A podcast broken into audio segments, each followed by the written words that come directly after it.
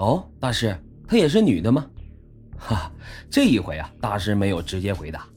姐妹俩呢，问题也问的差不多了，该走就走呗。在这时候，陈倩呢又一次找到了刘连伟。这个时候，陈梅发现有点不对劲了。哎，我说倩啊，那个是个和尚呀，长得是不错，可他毕竟是和尚，你不会饥不择食跟个和尚发生什么关系吧？不用你管，这个我没法不管呀。你自个儿想想，上回你自己选来选去，选个有家有口的，最后甭管怎么说吧，人家还给你一笔钱呢，丢人丢脸也就算了。这回你选个和尚，你想干嘛呀你？我想干什么，我早就干过了，你想阻止也来不及了。真是的，哎，倩啊，你还要不要脸呐？那和尚能跟你什么呀？能跟你结婚成家生孩子呀？还是能给你房子、车子和票子呀？他说了，可以跟我合伙做生意，做玉石生意。陈倩呢，穿好了鞋，站在门口，坚定的跟姐姐陈梅说：“我答应他了，就一起合伙做玉石生意。你哪来的钱呀，倩呀？你别忘了，除了人老陈给你留的那个香奈儿的包还值点钱。”你那钻戒、名包、名牌眼镜，你都是买来的假货，你加一块也值不了二三百块钱呀！你拿这些个玩意儿，你骗骗人，撑撑门面得了。你跟别人合伙做生意，还做玉石生意，你闹呢吗你？他说了，他出钱，你听好了啊，是他出钱。圆通他有钱，上回你看是不是那人随便回答几个问题，你们就哐哐给人塞钱呢？不用我出钱，我出个人就够了。你怎么出人呀？你就光上床陪他睡觉啊？那也成啊！他这么有钱，你让他给你买套房啊，你也不用回来住我这破房子了。不回就不回。哎呦，这回呀，陈谦也真生气了。回到房间，收拾了几件衣服，拎着包摔门就走了。到了这酒店里边啊，陈倩就把事情跟刘连伟说了。刘连伟呢也没说什么，但脸上的表情啊，有那么一丢丢的小纠结。陈倩心里现在也不痛快，你看。那要不我走了算了。刘连伟呢，一把就拉住了他。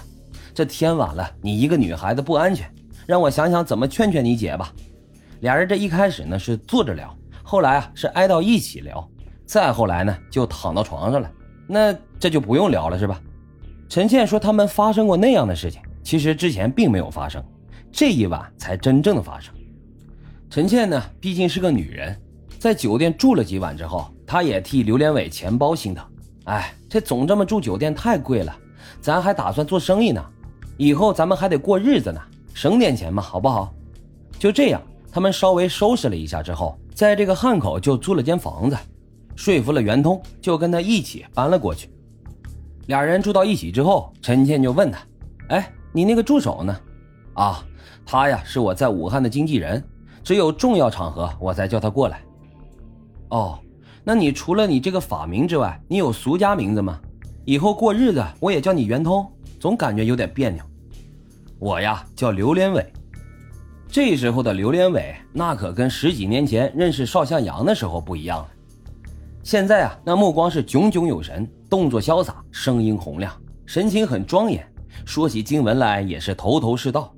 这陈倩呢，学历也不高，文化水平也不咋地。他这一说话，陈倩听着没别的，就俩字儿：崇拜。上回你说的合伙开玉石店的事情，我已经选好几个地方了。明天你要是不出去的话，我带你去看看呀。刘连伟愣住了，在他的计划里，武汉呢，我就在这待一阵我就走，因为这武汉的归元寺、宝通寺都有着悠久的历史，里面也是人才济济。他压根儿就没想在这落地生根。我在这儿弘扬佛法。人那么多的得道高僧呢，我跟人家咋比呀？陈倩一看这刘连伟愣住了，他马上就撒娇似的扑到了刘连伟的怀里。你说过要对我负责的，为了你，我跟我姐都吵翻了，家也不能回了。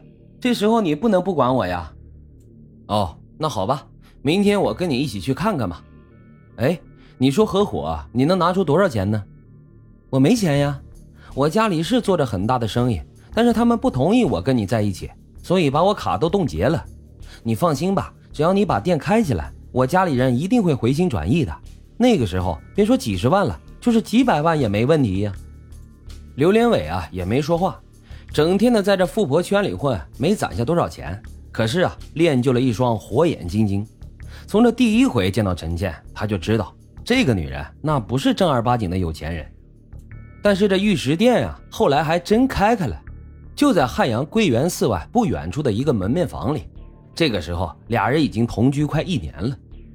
对于俩人之间的这事啊，一开始陈倩周围的朋友也挺好奇，怎么着跟个和尚在一块了？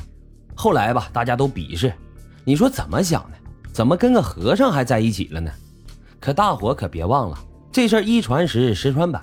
尽管他们这玉器行打的是高僧开光的旗号，毕竟圆通之前的身份那是高僧啊。可是大伙陆陆续续的也就听说了。所谓这个高僧还有一个情人，这算哪门子高僧啊？自然而然，生意呢也比较寡淡。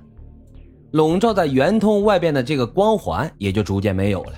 陈倩这个时候发现，除了满嘴让人似懂非懂的那些大道理之外，刘连伟其实就是一个生活习惯比较粗陋的普通的中年男人。别的不说，就光说这吃饭，之前的印象当中，大师傅这是不食人间烟火的呀。可是这个爷们儿。早饭必须得吃臭豆腐，午饭必须得吃辣椒，晚饭之后呢，不刷牙也不洗澡，直接就上床睡觉，这谁受得了啊？这后来呢，陈倩就跟袁通说：“你们和尚都这么不讲卫生的吗？”“非也非也，我的捷径呢是在内心，不像有些凡人，外表洗刷的再干净，内心也是脏污的。”切，陈倩后来啊也不信他这套鬼话了。